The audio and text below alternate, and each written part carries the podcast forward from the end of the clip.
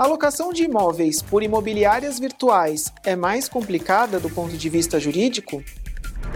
Existem alguns aspectos que eu sou absolutamente a favor e tem alguns aspectos que eu não sou tão a favor assim. Eu ainda sou do tempo da imobiliária que a troca, né, que a conversa, que a troca de, de, de opiniões, ela é muito salutar, né?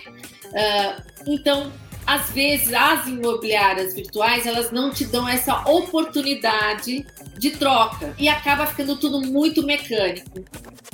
E aí, nessa questão, acaba gerando por parte das pessoas de uma adesão, né? O que é um contrato de adesão? Você adere, você assina, aceita as condições que estão ali, sem qualquer possibilidade de discussão. Então, isso eu não acho que seja uma questão equilibrada.